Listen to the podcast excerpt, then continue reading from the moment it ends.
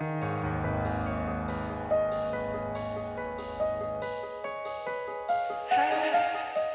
nombre es Mauricio Lechuga y te doy la bienvenida a Postmortem, un podcast donde te comparto las creepypastas y leyendas urbanas más famosas y perturbadoras que están en el fondo de Internet. Si estas historias realmente sucedieron o son retorcidos inventos de alguien, tú lo tendrás que decidir. Las historias pueden contener amplias descripciones de violencia y lenguaje explícito. Escucha bajo tu propio riesgo. Y si quieres historias extra, recuerda que está el Patreon, patreon.com diagonal Morten Podcast.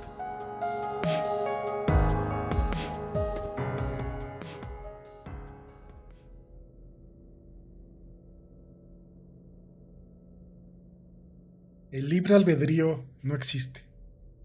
Esas fueron las primeras palabras que leí. Desperté ante ellas todos los días por muchos años. Estaban escritas en un letrero, y ese letrero estaba colgado arriba de la hilera opuesta de catres en el establo del sueño. No tengo ningún recuerdo previo a la granja, así que asumí que había nacido ahí. Ninguno de los niños sabía por qué estábamos ahí o de dónde proveníamos.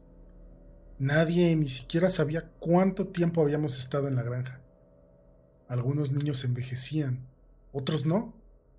No puedo recordar mucho, pero eso es lo que pasa cuando no se te da mucho para recordar.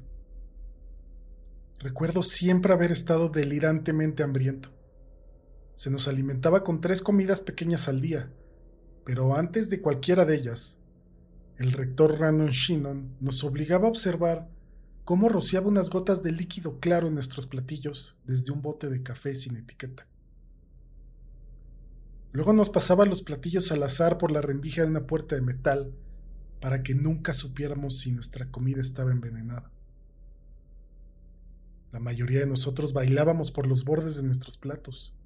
Nadie estaba muy ansioso por comer, no cuando habíamos visto a docenas de niños tornarse azules y morir frente a nosotros después de haber recibido la comida equivocada. Muchos de nosotros rara vez comíamos esa comida yo nunca, nunca comía de mi plato. Recolectaba los pocos trozos limpios que había en la basura. Comía cuervos y habitualmente recurría a moscas, hormigas, dientes de león, cucarachas, tréboles, escarabajos, cualquier cosa viva y de alguna forma comestible. Guardaba las arañas. Para ellas tenía un lugar especial. Veinte niños y treinta niñas trabajaban los campos que proveían toda la comida a esta granja. Una instalación de madera derruida cercada con alambre de púas y por un bosque circundante. Más allá de eso, la tierra salvaje.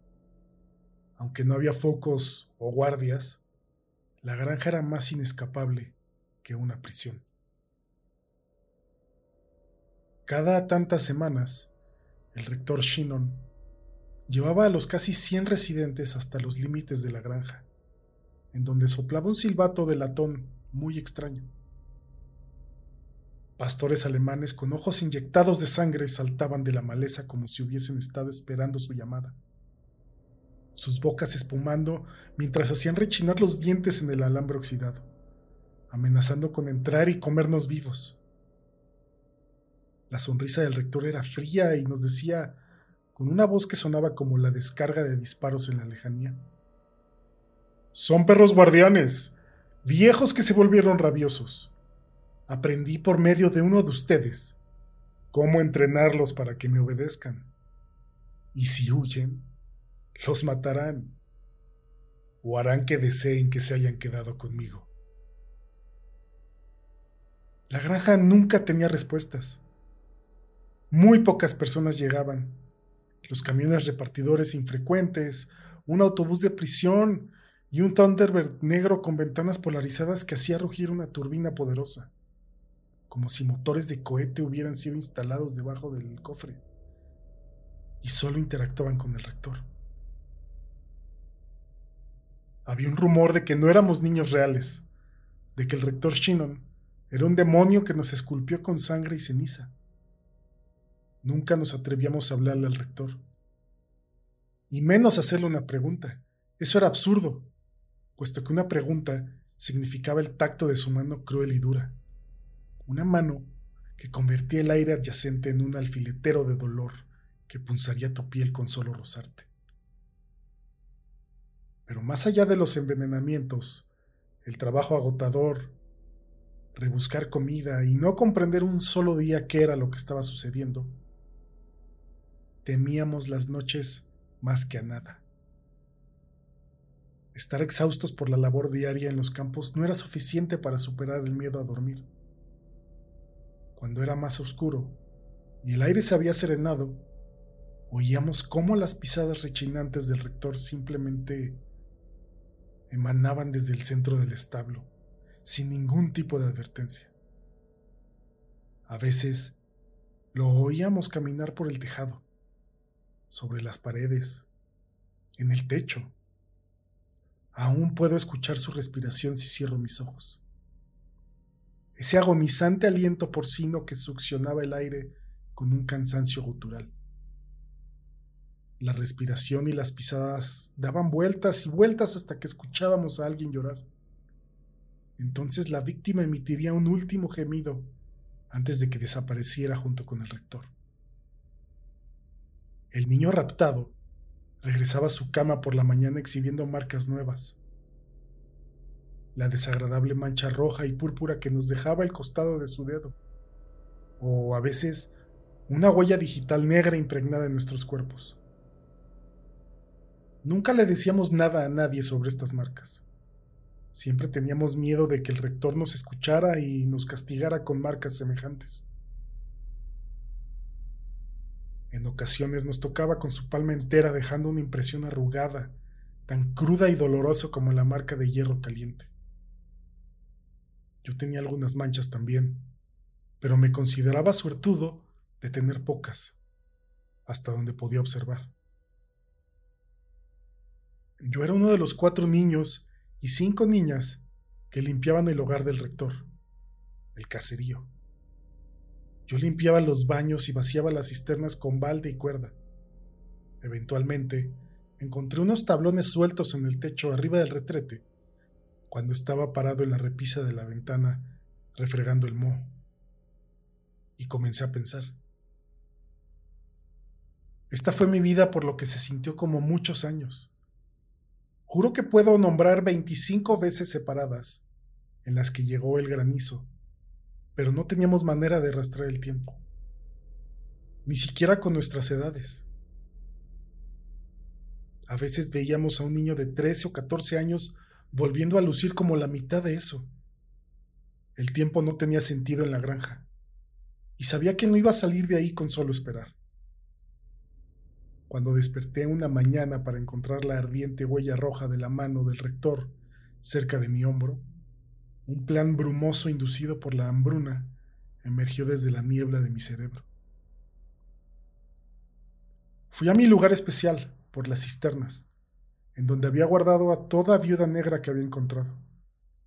Las mantenía detrás de un ladrillo falso al costado del caserío. Había tenido una colección de ocho de ellas y descubrí que las viudas negras eran caníbales cuando se agrupaban. Solo las más fuertes sobrevivían. Así que organicé varios torneos hasta que 108 viudas negras se redujeron a 26 de las arañas más tóxicas, inquietas y arrebatadas que nunca querrías conocer. Solo fui mordido dos veces y estuve cerca de una muerte agónica ambas. Sabía que una mordida no acabaría con un monstruo como Shinon. Estaba listo para ejecutar la última etapa de mi plan, pero todo cambió un día frío a principios de diciembre. Un helicóptero tan negro como el Thunderbird sobrevoló la granja un par de veces a poca distancia. Rannon Shinon, el rector, se volvió loco Envenenó la mitad de las comidas el día siguiente de la llegada del helicóptero. Y después del desayuno, nos llevó a todos para formar una línea fuera del matadero de pollos. Cuando empezó a dirigirnos uno a uno, varios se unieron a mí y corrieron. A juzgar por los gritos, capturó a la mayoría de los que huyeron, pero no me atrapó a mí. Pasé muchas noches fantaseando sobre este momento cuando no estaba escuchando sus pisadas y respiración aquejada. Puse las viudas negras dentro de una caja grande de chocolates que recuperé de una pila de madera, perfecta para mantener a cada una de ellas encerradas. Quité los tablones de madera encima del retrete y me escondí en ese espacio del baño. El rector podría evitar el sueño durante su paranoia, pero todos tienen que ir al baño. Esas cisternas no se cagaban solas. Ya estaba oscuro para cuando llegó él con su vela. El sonido de él bajándose los pantalones y su quejido volteando enmascaró el sonido de los tablones siendo retirados.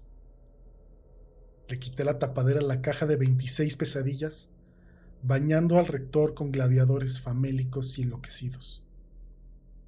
Mis bellezas comenzaron a morder al rector tan pronto como cayeron.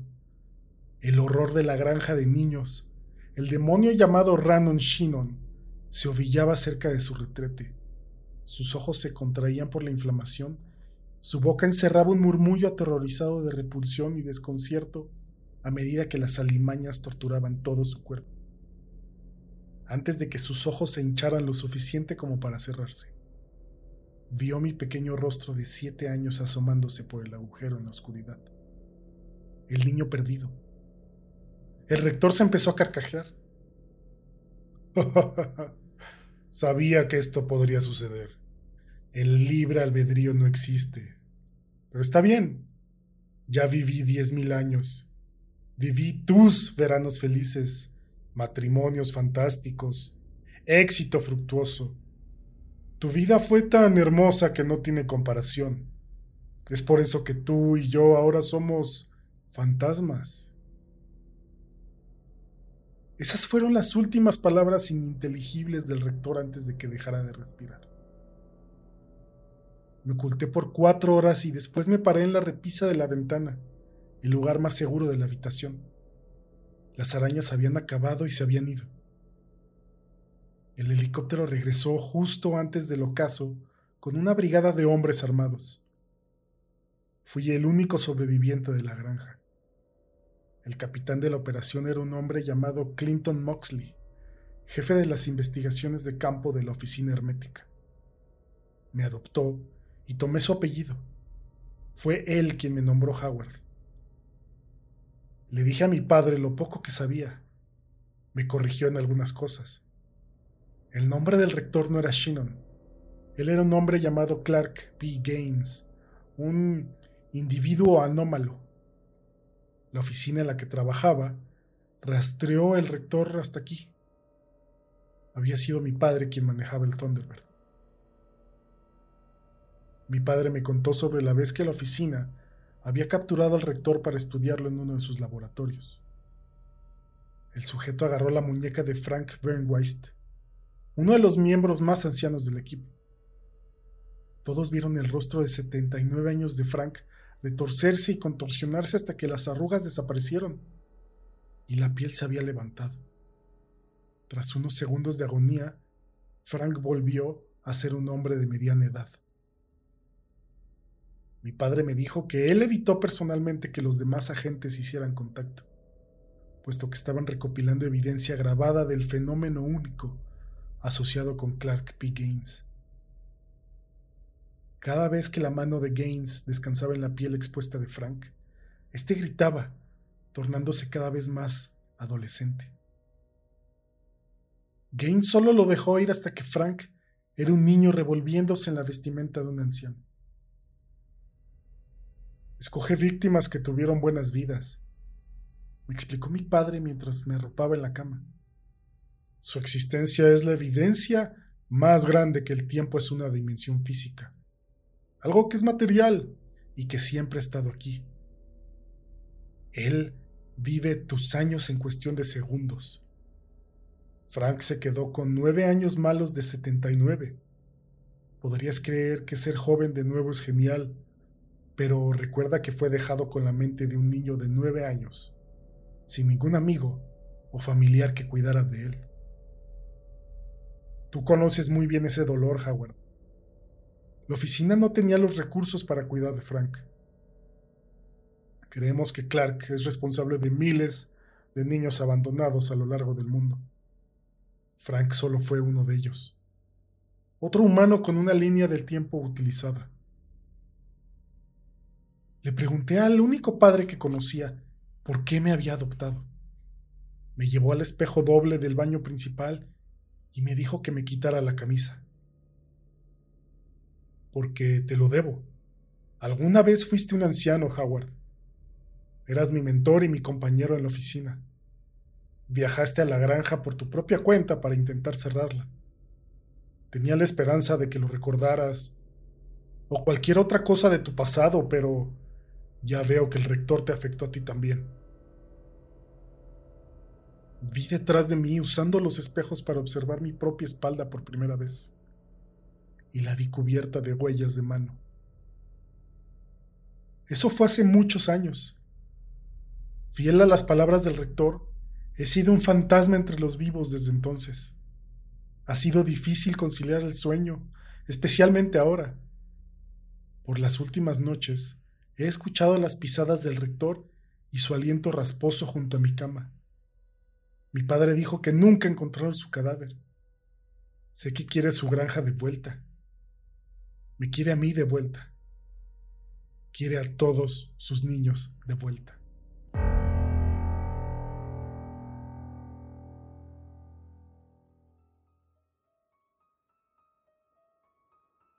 Envíame tus comentarios en arroba postmortem en Twitter o arroba mlechuga, cualquiera de las dos. Me encantaría leer qué piensas sobre la historia y si te gustó o no. También te recuerdo que en Patreon podrías eh, encontrar más historias exclusivas para la gente que me apoya a través de la plataforma. Muchas gracias a todos y nos escuchamos pronto.